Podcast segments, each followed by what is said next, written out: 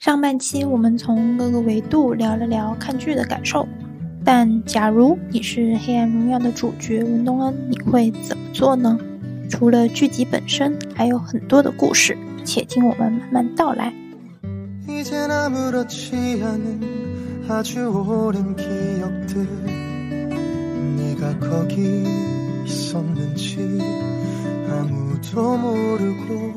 以上这么长的一些分析，其实很多呢，就是基于我们对这个剧的理解，然后包括一些，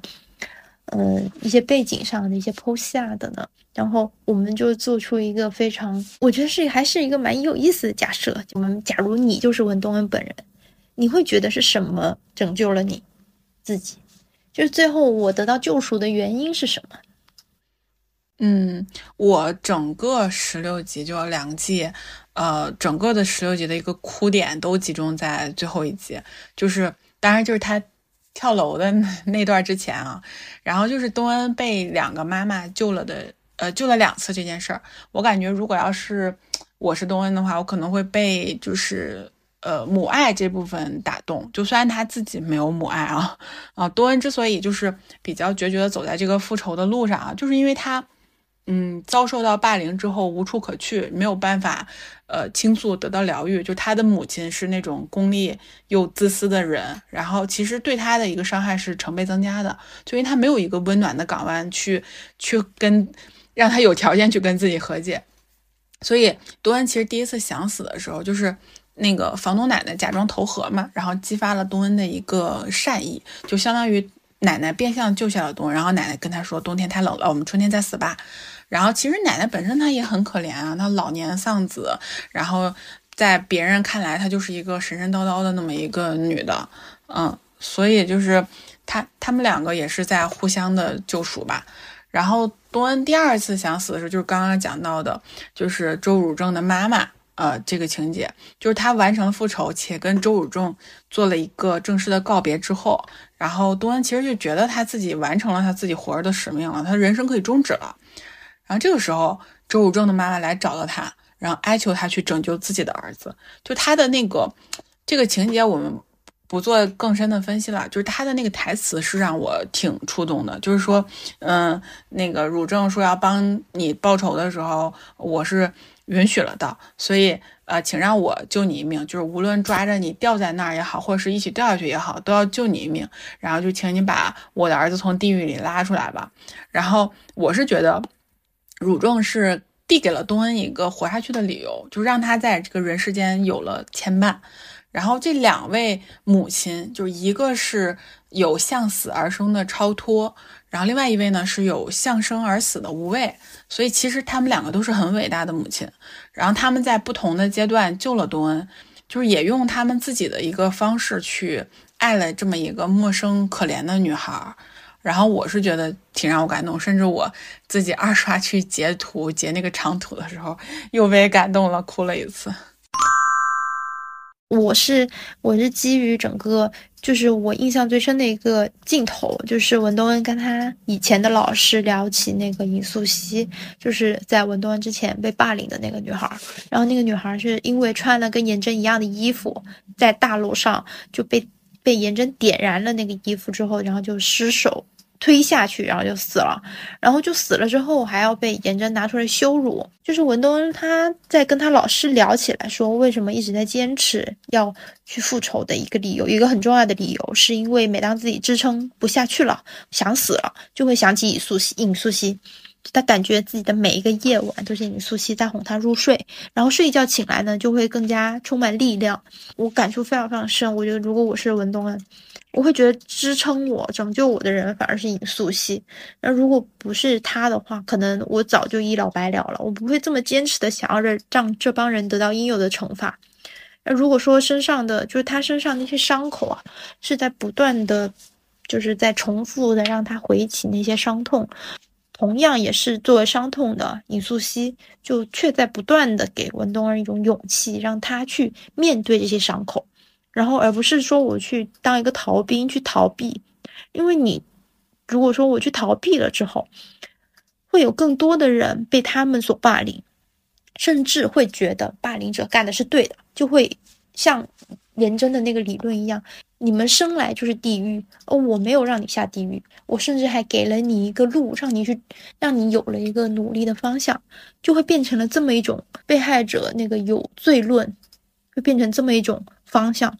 我觉得他们要做的就是把自己这种伤痛公布给天下，让人家知道说，究竟是真正是谁做错了。毛毛刚刚说的这一点，突然突然，就是我感觉是，呃，说服了你，不是说服了我，就是我突然想通了，就是如果我是文东恩的话，我前面的那么多年，就是我被霸凌之后到我报复之前的这么多年，就是什么东西到底支撑我下来的？因为刚开始的时候，我我也一直没有想通这一点。因为之前我们的这个问题不就是说，就是假如你是文东恩，你认为是什么拯救了破碎自己？我当时就想，我一看到这个问题时，我在想说，如果我是文东恩，我能活到 这个时候吗？我当时是真的很认真的在想这个问题。嗯，所以我就是我也不行，真的。我所以，我当时假设的就是我活到了这个时候，然后治愈我的话，那就是跟文东恩一起谋划的大婶，然后还有那个房东奶奶，因为我就觉得，就是我会很容易被这种一点点跟人交往过程中的这点小事，就是被打动，因为我觉得就是在某一个时刻，我们的痛苦一定是可以一瞬间的共情的，然后他给我的安慰，就是可能会给我这种活下去的勇气。嗯。如果菠萝是文东恩的话，可能他 就一点点治愈自己了，而不会复仇了，是吧？对对对对对。说你刚刚你说到那个什么，就是这种小事啊，就是很明显，就是文东恩在那个过程里他。他其实就是表面是一副那个 poker face，就很冷酷。我脑子里就有复仇，但其实上就是那个大婶他说的每一句话、每一个字，他全部记在心里，然后他会慢慢的体现在就是下一次或者以后的一些行为上，都是那种没有无声的去关照他。我觉得他其实是他被他被感动了，但是他又迫于说我现在可能复仇这个目的可能更。这个行动更重要一些，所以我不能去动摇你，那个动摇大神的意志，所以他一直在忍，就是他其实很想哭，很感动，他觉得自己终于有人站在我这一边。我觉得是他是突然意识到，也有人是可以跟我站在一边的，或者这，我觉得是这种情感吧。他其实之前的时候，他们两个在汉江聊天，就是那个时候，呃，大婶第一次要给他鸡蛋的那个时候吧，他。他其实就是表明了一句话，他直接跟大婶说：“他说他们见面见的太频繁了，因为他其实就是已经被大婶感动动摇了。但是他觉得他那个时候必须要表现的就是他的内心除了复仇没有其他的事情，他不能让所有其他的情感来动摇他自己，就他一定要坚定自己复仇的内心，因为就是。”像你之前说的，就是他知道他复仇并不是为了他自己一个人，因为他还要替素汐和他的一家，就是让这件事情得到大家的关注，让他们遭到一定的报应啊。然后这部剧里就是还有一个让我觉得非常窒息的一点，就是文东恩的妈妈，也就我就是在看这部剧的时候，我唯一的哭点就是这一段，就是。我觉得太窒息了。我看到他发癫的这段时间，我就想，我真的是有一点不知所措，然后我又根本无法呼吸。我觉得我自己无法呼吸。如果我在经历了那样的校园霸凌之后，我还有这样的妈妈，我真的不知道这么多年我到底要靠着怎样的意志才能生活下来。真的太崩溃了。我觉得他们就是这个这个剧最就是他每一段经历，我都觉得就放在任何就是就是无法想象。现实生活中有这样的事情发生，哎，他他还真就有，但是问题是实在是太无法想象了。我真的就突然觉得自己生活的还蛮幸运和幸福的，对，所以我可以让自己就是和我可以让我自己和我身边的朋友通过时间治愈我。就之前刷微博的时候，就看到一个新闻，就说一个警察他终于抓到了一个未决强暴案件的凶手。然后按韩国的规定是你一定要通知受害者的。然后他就很怕这个警察，他就很怕告诉这个女孩，会不会让他再入再度那个陷入痛苦之中，就去回忆那些很很恶心的经历，很痛苦的经历。然后但是想了很久，还是打了电话了。就是电话那个女孩，就是。接通电话接通之后，那个女孩就哭了，说自己自己等了这个电话已经等了十三年。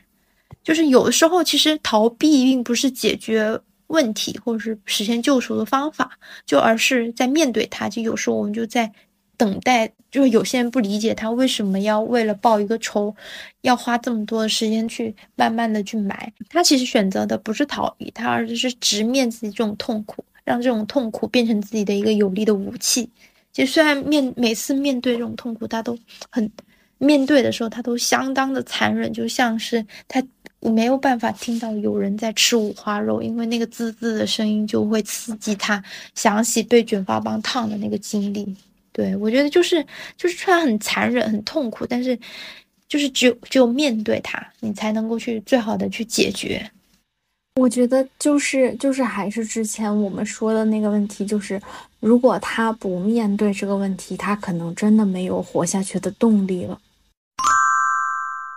下如果我是东恩，其实我也不知道我会怎么样。就是我这个人属于没有太大城府的一个人，就是我，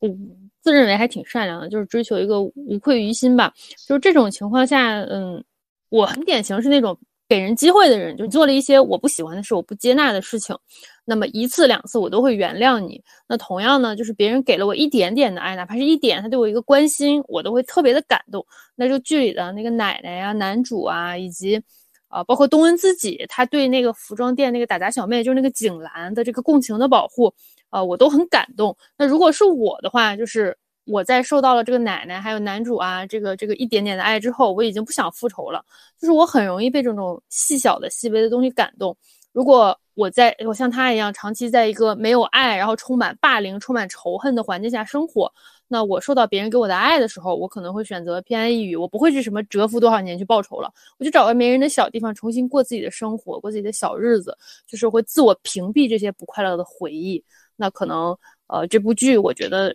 我觉得它是爽剧，就因为有一点就是东恩是做了我不敢做的事情，我也不会去做的事情，所以我觉得这个剧很爽。那呃，如菠萝前面所说，就是这个剧里面我讨厌的其实并不是颜真这些人，就是这些坏人，就和我本身是和我无关的人，我觉得他们是坏人，我不讨厌他们。但我最伤心、最失望的其实就是东恩他妈妈。我记得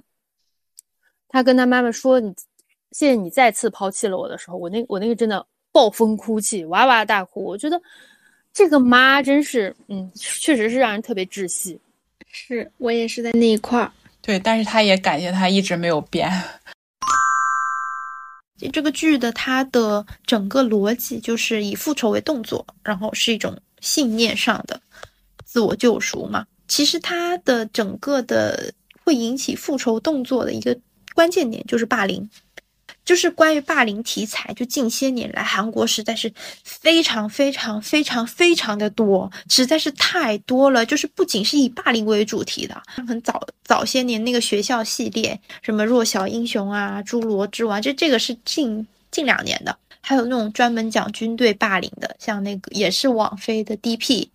然后还有一些像僵尸题材，像那个僵尸校园里面也讲了霸凌的。然后这个霸凌这个事儿在韩国究竟有？多严重，又严重到就是已经全覆盖的那种剧集在讲这个事情。其实剧都是在影射生活的嘛，就是说明整个社会，韩国社会它就是空气里都有霸凌的霸凌的气息。对对，就是那个那个那那霸凌的气息，仿仿佛都已经无形变有形，就是那种已经让你一闻到，就是他来要霸霸凌我来了。对呀，对对，然后现在就是你现在看，随便每天刷一刷微博，就能看到很多韩国艺人因为霸凌的事情，然后就成立成绩了。我之前不是在韩国待过那么两年吗？就是我觉得韩国的阶级制度是很离谱。亚洲三个地方就是不同于中国和日本，韩国真的离谱。除了这个严格的前后辈制度之外啊。就是还有韩国的有钱人，他会自觉的高人一等，然后男的又会觉得自己比女的呀，比这些老人小孩要高人一等，然后漂亮的女的又又觉得自己比普通长相的女孩要高级，就是这种等级差异真的无处不在。那是我讲个小例子啊，就是我在韩国的时候，就是我认识一个韩国人，那个欧巴，他因为一个长得不是很好看的女孩叫他欧巴而生气，因为那个女孩不漂亮，他就觉得你不漂亮，你叫我欧巴就觉得恶心，你要叫我。什么什么西，就是类似是菠萝西，嗯，王茂西，对，我觉得、女士，对，其实大家看韩剧，就是韩国人嘛，都嗲嗲的。其实你叫欧巴，那女孩可能就稍微嗲了一点，就欧巴呀。然后他就觉得恶心，原因就是他觉得你不漂亮，你不配叫我哥哥。我真是觉得无语，就我真的很无语。我觉得你有什么必要破防？你长得也不好看啊。那个男的长得，我真的在我的审美里，但是我的审美很低的，真的很丑。还有就是。在韩国，的大家都知道财阀什么三星、LG 这种。就当时我认识一个人，他是在三星工作的，是做技术的。然后他就是特别觉得自己高人一等。啊，之前我们不是讲过，就韩国的这个聚餐这个情况嘛，就是之前也是，嗯，就是我朋友跟他认识吧，就经常一块聚餐什么的。然后他吃饭的时候，哦，老是指挥别人。他年纪其实并没有比我朋友大，但是他老指挥我朋友倒酒啊，拿这个拿这个递这个。就是在韩国，一般都是年龄小的后辈才去倒酒啊，拿东西，还巨无语。然后聚餐的时候还挂着工牌，上面挂着写着这个三星，我真无语，我是真的无语。就是无时无刻不在秀，就是目光非常短浅。就然后我朋友其实，我朋友中国人，他在韩国创业，其实他赚的钱要比那个韩国人多很多。但是就是咱们中国人嘛，就是比较比较内敛，他也不计较，然后笑呵呵的，笑面虎他不在意这。但那个韩国人真让我觉得破大方。不知道，嗯，别人你们你们有没有就是真真实的跟霸凌搭边儿？我是真的是，我算还蛮蛮多年的。我从小学吧，小学到嗯高中，很长一段时间我都是处于一种就是精神霸凌的状态。然后小学的阶段是那个身体上的迫害，然后小学毕业之后以上就基本上是精神。或者是那种造黄谣的事情比较多，当时就是，其实我后来想了很多，就是说为什么他们要欺负我，就是欺负你的人，就霸凌你的人，其实他没有理由，他就是想欺负你，他就是很简单，我就是想要凌驾于你之上，我觉得我是比你强，所以他就是想要想要那个欺负你。包括我们前面就一直在聊的说，说就是刚刚布鲁有说到什么一种群体性嘛，其实这个相当的明显，我觉得。就是这样子，就是我小学时期的感觉会比较明显，就是他们很多人，他们其实就是一块儿欺负我，并不是说觉得就是我就是不喜欢你，也并不是所有人都跟你有一些什么样的仇啊怨啊，就可能只是被其中的一个人煽动了，因为如果他们不欺负你的话，可能他们就会被排挤，或者是成为下一个挨欺负的人。是的，是的，所以就是这样子，就是变成一种，就是我当时。当时就是有很无语的一件事情，就是我小学，因为我是转班的嘛，我从原来一个没有那么好的班，我爸妈希望我读的，就是换一个环境，我去了一个更好的一个班级里读书，然后就莫名其妙被孤立的。当时大家都是小学鸡，那小学鸡想的方法都很弱智，就是比如说人我的雨伞啊，我东西扔到男厕所啊，然后把我作业本撕掉啊，笔袋里放死蟑螂啊，这种很多就很很小学鸡又弱智的办法。然后我当时同桌是男生，然后会跟我会画三八线，这三八线也很普通。但是他好笑的是，他三就是我一旦超过那个三八线，他就会拿笔扎我大腿。不过就是就是那种扎，他扎我呢，我也会扎回去。我当时我性格也是很烈的，但是就是但我是那种又烈又又看起来很很很硬，但是其实心里很软，就是会很伤心很难过。然后我就。天天跟我同桌打架，然后，然后当时我记得我当时看《黑暗荣耀》完了，有很多人说为什么不告老师？不为什么？就是就是别的人他们说为什么不告诉家长啊？其实很多时候这种事情告诉家长，家长会帮你处理。家长最好最直接方式就是告老师。你告完老师之后呢，老师以就是只短暂性的帮你处理的。现在这个阶段呢，就我当时也是，老师就是去教训他们了。教训完之后，他们就天天就说我说我只会告家长，就会告诉家长，就会告老师，然后又开始变本加厉的，就开始重复那些行为。我告过一次老师，只告过一次家长之后，我发现告了告第二次家长一样的效果，我还不如不告了，就没有还我如果不告他们，可能还不会就是会放缓那个欺负的那个脚步。然后更搞笑的是，我毕业的时候有一个一直带头欺负的一个男的，偷偷来跟我道歉。说，我就是因为大家都欺负你，我就是因为大家都这么做，才跟他们一起欺负你的。然后也没有很讨厌我，然后他就觉得有点不好意思，觉得一直就是这几年他也不是对我没什么，没有什么仇恨，然后这样对我。然后我当时我听完我就笑笑，然后就就过去了，然后就忘，就是也不是忘，但这个事儿我一直记得到现在。我前就是前两天我在写那个，就大家在说回忆霸凌的事情的时候，我写这个提纲，写写哇，就有点想哭，就想起他跟我道歉那个瞬间，就是更寒心，就是因为。比就这个很这个男生跟我道歉，相对的更寒心的事情是，我同样有一个小学同学是另外一个女同学，就像颜真这样的人，但没有颜真那么恶劣，但他是一个带头的人，就是他不会实质性的对我做什么行动，但他是言语上去指挥那些人来怎么怎么对待我，这样子。然后他是到了高中还跟我是同学，他到了高中依然还在说我。跟我的高中同学说，我小学的时候是一个很很不行的人，然后会跟他们说会造我的黄谣，在高中时期造我的黄谣，然后就还是就是他也没有说过一句对不起，到现在都没有，然后他也没有觉得自己做错了，然后好像就是我活该被他欺负一样，就像颜真在咖啡店跟东恩说东恩你是活该一样的，完全一样的一个状态。然后其实我为什么看这个剧我感触深呢？其实，嗯，不是说就是除了说这个剧本真的很好，我们从一些我们职业相关的一些内容来分析以外，我会我会去想起我自己的一些曾经的这些可能有好有坏的这种经历吧，就会觉得哇，真好，就是。像能够像文东亨这样子做出了很多我想做但我不敢做的事情，真好。就二恶人他终于能被惩罚，然后我就从来没有等到恶人真正的道歉，就是我一直在逃避，我是那个逃避的人，我也不跟他们接触。我 我现在就我因为这十几年里，就上学到一直到大学以前，高中小学到高中这十几年里，我没有跟我任何一个。呃，就是当时同学有关系特别亲密，就是因为我很害怕，就是我一直在逃避，就是就是经历过这些暴力之后，我会很害怕跟这些人有牵绊，然后这些人的牵绊会给我的未来形成造成一些什么阻碍，但其实是事实上，我现在发现并不会有什么阻碍，只是我自己的一个心结罢了。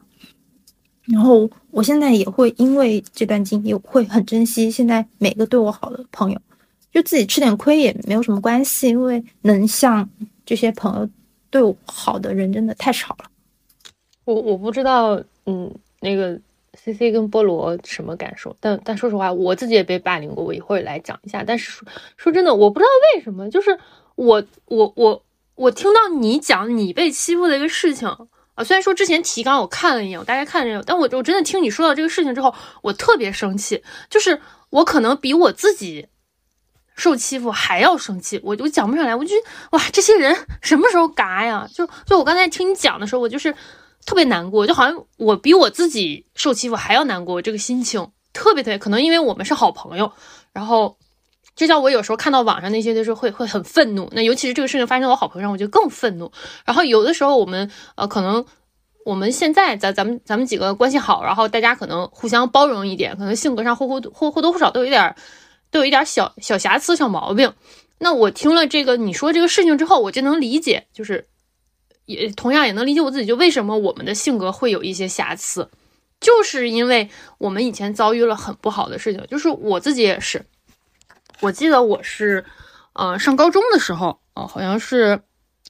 我，因为我因为我是从底下的县城考到市里的重点高中的，就等于呃。对于当地的人来讲，我们是外地人，然后我们当时是要住校，然后对于那些本地学生来讲，他很看不上我们这些外地来的人，再加上我高中的时候又又不好看，一柴火妞，黑瘦黑瘦的。然后呢，我当时还有一个和我一块儿从小一块儿，呃，学艺术一起考上重点高中的小男朋友。然后当时有一个别的班级的本市女孩，就就很喜欢我那个男朋友。然后当时我记得是晚自习。我们那边就是住校生是一定要上晚自习的，大概是上到十点。然后有几个女孩总是来我们班叫我出去谈话，一谈就是好几十分钟、一个小时这样子。然后就要求我们俩分手，每天都来找我。就如果说呃我不出去，那么我们这个晚自习间隙中间休息十分钟的时候，他们就给我堵在门外，就是反正就是找我的茬，大概每天都教育我，然后就就再加上我是外地人，我的我的好朋友没有跟我同班的，就一块考下来好朋友可能在别的班级，没人能帮我。然后呢，我的那个小男朋友也不是什么好东西。就当时我也能明，我也能明白，他和我一样，就是希望在异地能站住脚，能拥有几个朋友，能拥有一个小团体，能让自己活得更开心。后来还跟我分手了。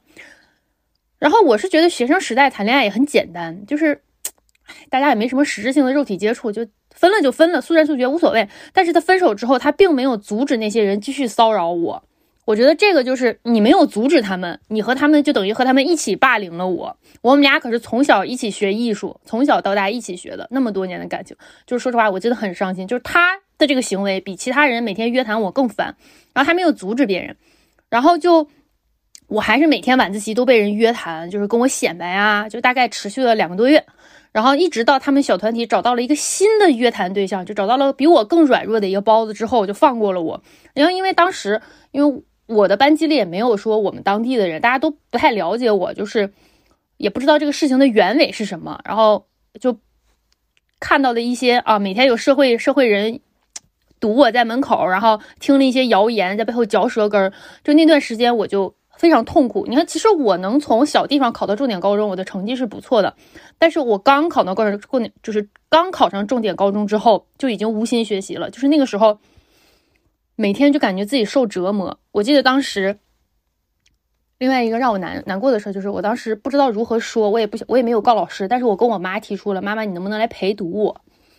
然后，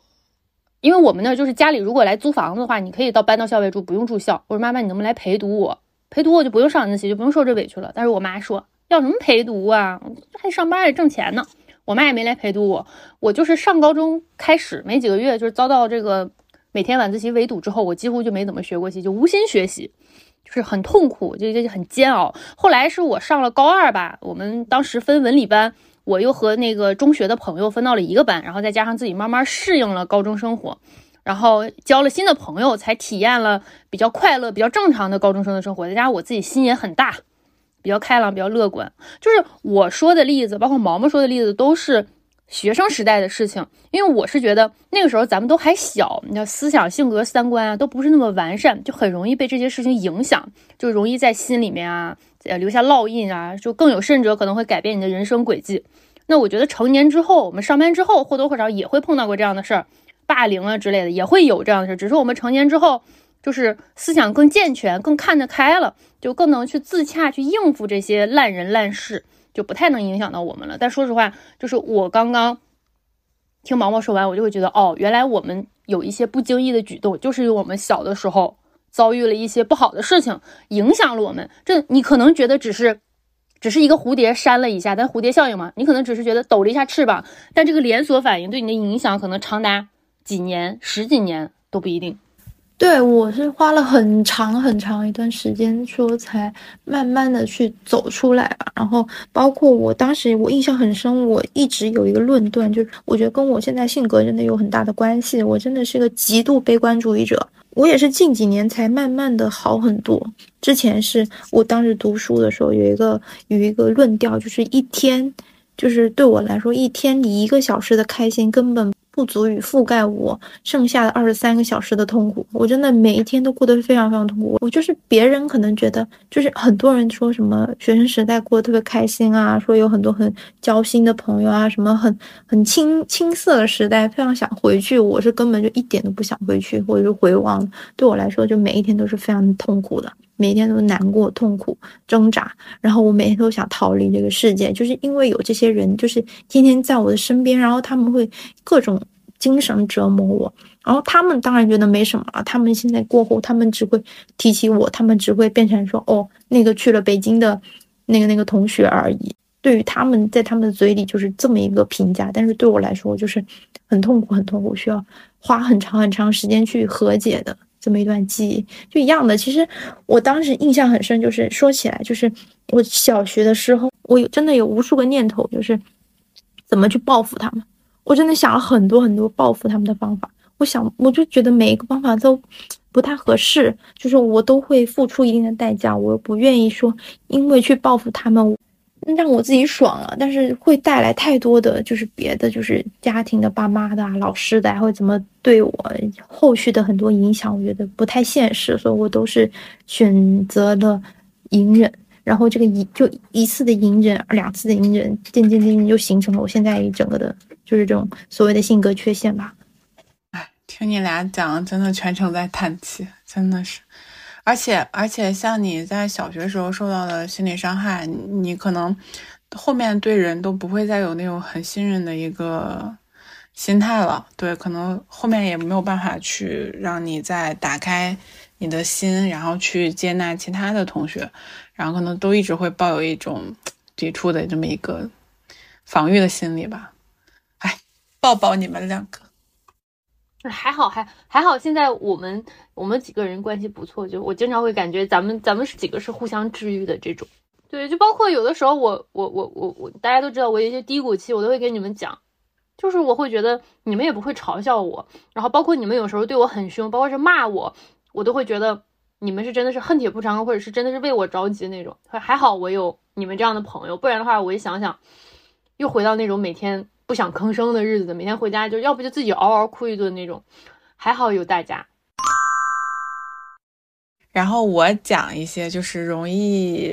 就也是在我在我人生里面留下一些心理阴影的部分吧，就可能跟刚刚的有一些不太一样，就是关于性骚扰这件事情，就是嗯，我觉得性骚扰也是，就是一个霸凌现象之一吧，然后也是一个手段之一吧。剧里面嘛，学生时代的全在俊和孙明悟虽然没有，就是就是好像就是像那个拿拿卷发棒，就是亲手去烫烫伤那个东恩，但其实他们那些性骚扰的一个凝视，包括举动，都是非常的卑劣的。这个情节不但影响到了东恩，给他未来的一个在处理亲密关系，甚至在对人的信任上产生了一个影响，就包括对我也是，就是刺痛过我，呃，就是让我让我想起了以前。嗯，就我们可能有时候上学的时候，经常听人口嗨啊，说某某见人在肉，就找人去强奸了他。就是你可能以为他是说说而已，但是真的有些人会做出这种行为，就是可能，嗯，我我们最近这几年就在新闻上可能会看到很多类似的这种，就是霸凌，甚至加上。呃，性侵、性虐待的这么一个行为，就是你，你真的想想这些事情，如果要是发生在自己身上的话，你都会打寒战的。这种就发生在我身上的一件事，就是我坐公交车回家，然后我周围是坐了几个比我低一年级的男孩，就是可能有个五六个那样子。就我，我其实是知道他们是哪个班的，因为我有一个妹妹跟他们同班，就是我是见过他们的。然后他们其实就是在上公交车之后，就无差别的找了一个单独行动的人去欺负，就是找到了我。然后其中一个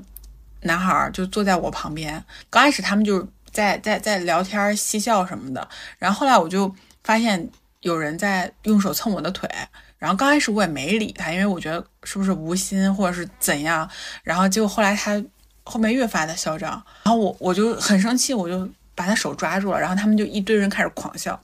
然后我就其实就很想逃的一个状态，因为他们是一堆人，我只有一个人，然后我就为了躲他们提前下车了，然后他们在还在我后面大声的笑，然后甚至就是趴在车窗那块儿笑我，然后一直在说啊你大屁股之类之类的，就就在就用用一些侮辱性的词汇在说我，就虽然说这个事情并没有对我造成一个实质性的伤害吧，但是。但是导致我现在，如果要是坐公交车旁边坐了一个男的，或者是有谁无无意中蹭到了我，我都会机灵别扭一下。如果你要说是这样的经历的话，我有。其实，在学校里，就是我还是没有校园遭受过别人的霸凌，因为就是就是像毛毛说的，我们我那个时候的我的学校。就是大家都还蛮单纯的，嗯，没有，好像我们身边都没有霸凌的这个情。你知道，就是就是我的特殊在于，我是转，就是我具备了被霸凌的条件，就是我是转班的，就是有的不是转校生嘛，我是转班生，就有一个关系变动。作为一个生人，突然到达了到了一些大家都熟悉，只有跟你不熟的环境，就像我也是，我是因为考到了。不属于我们家的一个学校，就大家都是有那么一点点契我们。我们的班里其实有这样的情况，但是我们接受度都很高，哎，我们没有人霸凌，嗯，遇上了一个好的班级，确实。就是小菠萝是幸运的。哦，我我在我觉得我在学校里，就是我在大学之前的学习生涯里，我真的，因为高中高中的时候不是要考艺考嘛，然后相当于高三的时候就是到外头来学习了大半年，然后接触了一些外面的世界，然后自此我是从那个时候才意识到，就是。尽管大家年纪很小，但是你身边依然可能会有坏人存在。我是从那个时候才意识到的，就是因为我之前接触的人，就是大家都比较的单纯，真的不会有那种花花肠子，说我你跟我也没有什么关系，但我就是要去搞你的那种。可能你身边有这样的事儿，你没有注意到。我会觉得你的性格非常可爱，我会觉得菠萝性格非常可爱，然后长得也很可爱。我是觉得，就是你这样的人，你的你的说话、你的行为以及你的长相，就是让人无法对你下手。但我我是相信这种霸凌的事儿是一个极其普遍的事情，十个人里面九个半，可能或许都有经历过，或者身边都有。可能是你你比较钝感，你没有察觉身边有，以及你自己太可爱了。有没有可能？对对对我小因为太的时可爱了候不是这样的。我小的时候你，小时候是很冷漠的，是吗？嗯，我小的时候是特别的 害羞，不愿意说话的那种。你这样其实挺容易被欺负的，但是只能说你遇到了太多好人。我也是，就是小学毕业，我记得是小学毕业的时候，就有一个我们同班同学，小学同班同学，但我已经不记得他名字，我大概能记得他当时的长相而已。就是我记得当时毕业，他有过来突然跟我说说说你真的很可爱，你性格真的也很好。然后他虽然有时候也不是很理解，但是可能就是在那个氛围下，他没有办法去做什么，因为他如果做什么，就显得他很奇怪。我觉得，我觉得当时的袖手旁观，其实已经是一种加害，霸凌的一种，而且对对而且刚刚刚刚毛毛有一句话，我我真的听完了之后有点心里有点儿有点有点儿难受，就是嗯，文东恩等到了一些道歉，但是毛毛一直没有等到欺凌他的人对他道歉。我觉得这句话真的太多人就是根本等不到这句抱歉。对他们都是跟，其实就是颜真，他那句话真的对我触动太深了，就太多人都是这样的，他就他觉得自己没有错，我就是欺负你，怎么了？我就是想欺负你，我觉得你就是还是那句受害者有罪论嘛，就是受害者有错，就跟现在放到现在整个大环境一样，就是为什么会觉得被性骚扰的女性，然后都是女性的问题，就是就是因为女性穿女孩子穿短裙啦，穿就是你穿的太漂亮了，你怎么怎么地才会根本没根产本跟这生这样的一个个事情没有关系，就是因为刚刚刚刚刚刚 C C 不是在说这件事情嘛，我就想到了，我就想到我之前遇见的一件事情，就是我初中的时候啊，我现在真的想，就是可能真的大部分的女生其实或多或少都遭受过性骚扰这方面的事情吧。嗯，我那在公交车上学的路上。就是因为很挤嘛，我们都是在那种上班的高峰啊，就是大家都要一起去学校嘛，所以就很挤。然后我有一天突然意识到，有一双手就是放在了我的胸口。我当时就是我之前是没有意识过这个，没有意识到这个问题的。我那一天突然发现了，然后我一低头。我就我就开始有点发懵，然后我就跟那个人对上了眼，你知道吗？那个人当时就把手拿回去了。后来再隔了一天，我应该是又有这样的感受。我一我一抬头，我发现我靠，怎么还是这个人？天哪，你也太钝了吧！你真的好钝。我刚才才说他有个钝感力，但你也太钝了一点。因为就是挤公交车，就是大家都是人挤人，就是。我确实就是感受不到嘛，而且你要说那个时候就就就比如说大家现在说的什么啊、你穿的太漂亮啦，我想说那个时候穿的是校服啊。我我遇上了两次之后，我后来有一次又在公交车上遇到他，我就赶紧我就有意识我就挪走了。我是很多年之后，就是那个时候我没有意识到这个发生的是什么事情，因为没有人告诉过我们。女生需要如何的去保护自己？就是我们那个时候都没有一些性教育的普及。我是直到上了大学之后，就是在看就是在看，嗯，跟我妈在看这个讲这种事情的时候，就比如说一些性骚扰的问题的时候，我突然想到这件事情，哇，我扭头就跟我妈说了。我我我家还好，因为我在大概上中学的时候，我爸就给我，因为我爸爸是很心细的一个人，然后他可能觉得他也不太方便说，我爸给我买了一本书。啊，大概在讲了一些生理构造以及这个性教育的书，呃，是插画版的，就比较好通俗易懂，所以我很早就有这个意识。但是我的意识由于太早了，就是我一直过于警惕，就别人靠近我，我就觉得你要干什么。然后包括我现在上地铁也是，你知道北京地铁不是特别特别的挤吗？就可能别人只是单纯的挤到了我，我会突然间猛地回头。然后盯着人家，其实只是人家包里的雨伞，就很尴尬。然后有一次，感觉好像有什么东西在我的腰上，然后我当时觉得我必须抓你个现行，然后我就猛回头，然后发现是一个女孩，她没地儿抓了，太挤了，她抓着我。我在意识到这件事情了之后，就是我会对于安全范围之内的事情，我会非常的敏感。如果别人，我就是觉得别人靠近我了，我真的会。特别的机灵，就是我全身的汗毛都竖起来了，就是我在防御。看我们今天聊了这么多是关于《黑暗荣耀》的，我觉得我们虽然说是聊聊娱乐、聊八卦，但你说我们也都是二三十的人，就是年龄片比较大，也有多年的社会经验。我在想，会不会有很年轻、年龄很小的人会听到我们的节目？如果说听我们节目的人，他此时此刻。呃，可能经历着霸凌，我们有没有什么好的建议给他们？我觉得这个一定是要跟父母沟通的，但是你知道，沟通是我们的一种选择，但是父母如何接受这个信息，如何去消化它，嗯，我觉得对受害者来说也非常的重要，因为就是。在我大学的时候，就是你想，我是大学的时候意识到，就是当时被性骚扰了嘛。然后我不是说我转头跟我妈说这件事情，我妈当时反应特别快的就问我，她说你是不是到现在都还害怕？我说是。然后我妈立刻就给了我一个很大的拥抱，她跟我说她会一直保护我的。就是我觉得父母对每一件事情的反应，对你来说是很直给，然后就是。很重要的一件事情，是的，包括我之前在公交车上遇到那件事情，那个时候我其实对于两性也是刚刚懵懂的一个状态。然后那天其实我回家就哭了，然后跟我爸妈说了这个事儿。然后就是我爸表现出来的状态就是要啊，我我我去收拾那帮坏小子。然后我妈就是抱着我，还安慰我，不让我哭，什么说是他们坏什么的，就是不是我的问题，让我不要。那个被他们侮辱之后，就是怀疑自己或者自己难受之类的。父母对自己的支持其实是非常重要的。就是我如果要是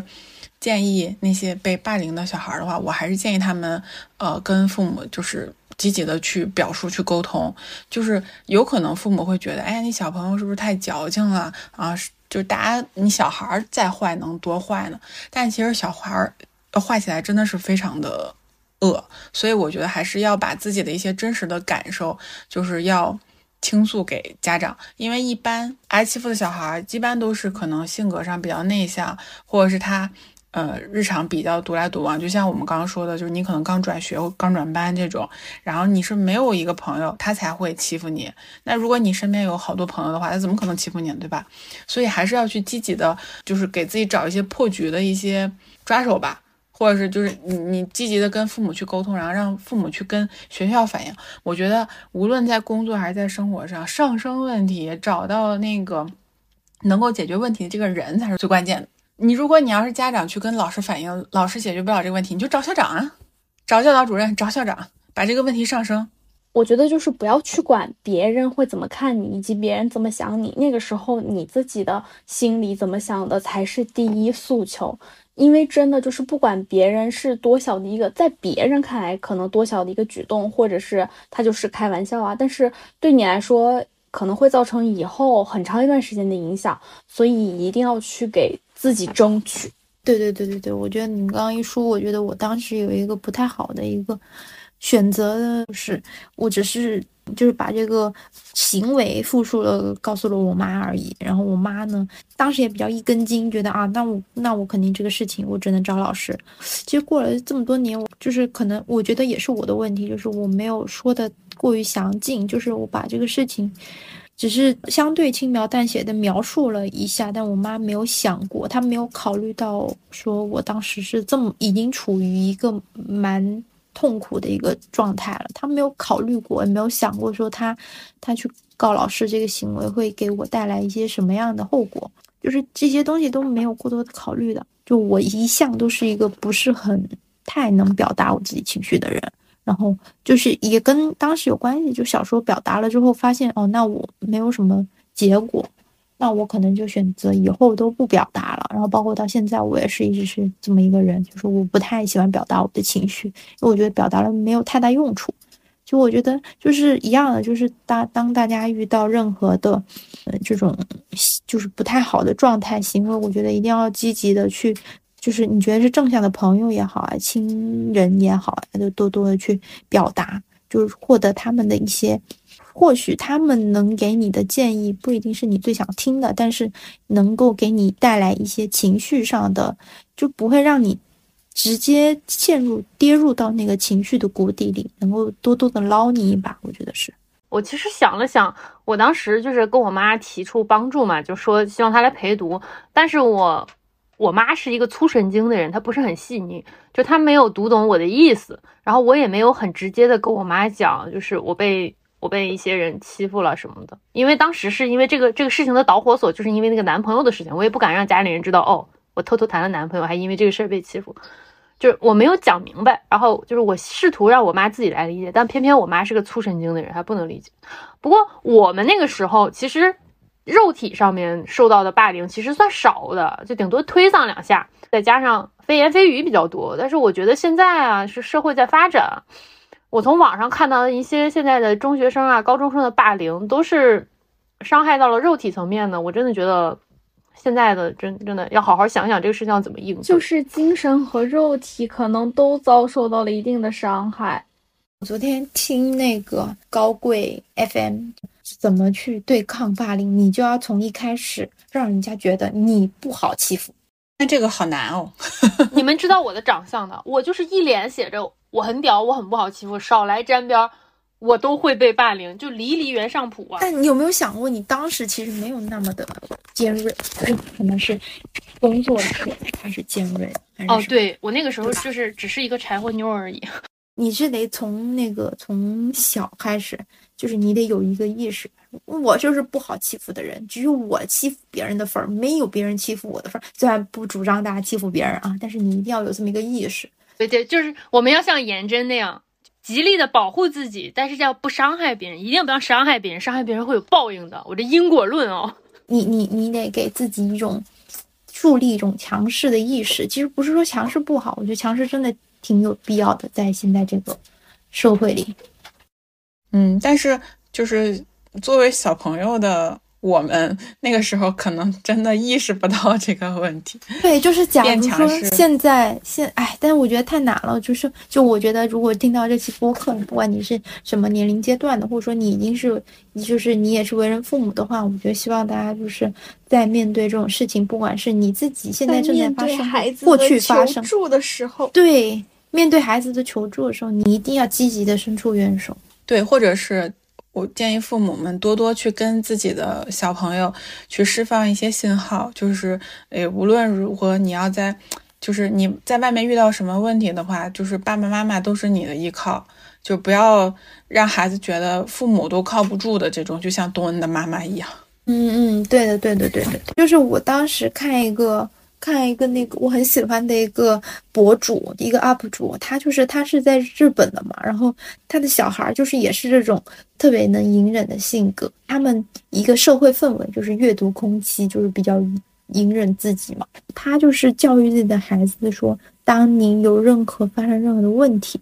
就要马上告诉妈妈。确实，他的孩子也是在幼儿园遇见了一样的问题，因为在妈妈的多次的这种。要求下，是他妈妈每天主动的去问他，你每天在幼儿园里发生了什么事呀，都要告诉我，这样子就有了这么一个不断去询问的过程，才知道了说他女儿其实在幼儿园是有被一个很强硬的男孩小男孩子去欺负了。就我觉得这个也是父母要做，你每天都要主动的去询问说你的孩子发生了在家那个在学校在我不知道的空间里的时间里发生了什么。嗯，是一种主动的去跟他多给予多跟小对对对给予孩子更多的关注。而且你要就是必须要让孩子知道，就是不论发生什么事情，我一定会先站在你这边。对我做人做人可以稍微钝感一点，但是做家长一定要细微敏感。在经历过一些伤痛之后，除了时间之外，就我们获得的爱意也是治愈的良药。就无论是勇敢的、怯懦的故事，我们都会鼓励大家就是说出来，然后希望大家是能够在这个过程当中学会倾诉，对朋友也好，对树洞也好，然后或者是对我们播客也好，就如果大家想要分享的话，我们其实是很欢迎你在评论区分享你的故事的。最后，衷心的希望我们亲爱的听众们也能够一直被爱包围，被爱治愈着。虽然虽然这个剧里面就是受害者东恩是女孩，然后我们我们几个主播可能也都是女孩子，但是遇到了霸凌的事情啊、无论你是女孩儿男孩儿，都要大胆的说出来。那在这里呢，希望每一个可爱的、善良的女孩儿男孩儿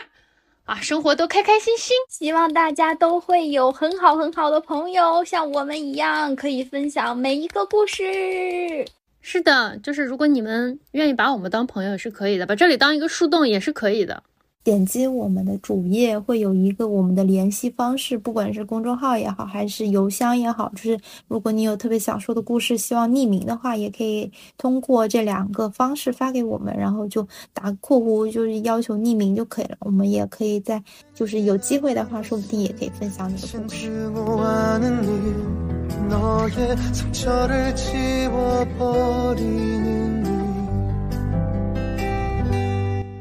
今天的节目就到这里啦。如果喜欢我们的节目，欢迎多多点击订阅，也可以来留言区和我们一起聊天。你们的鼓励就是我们最大的动力。我们下次再聊一会儿吧，拜拜。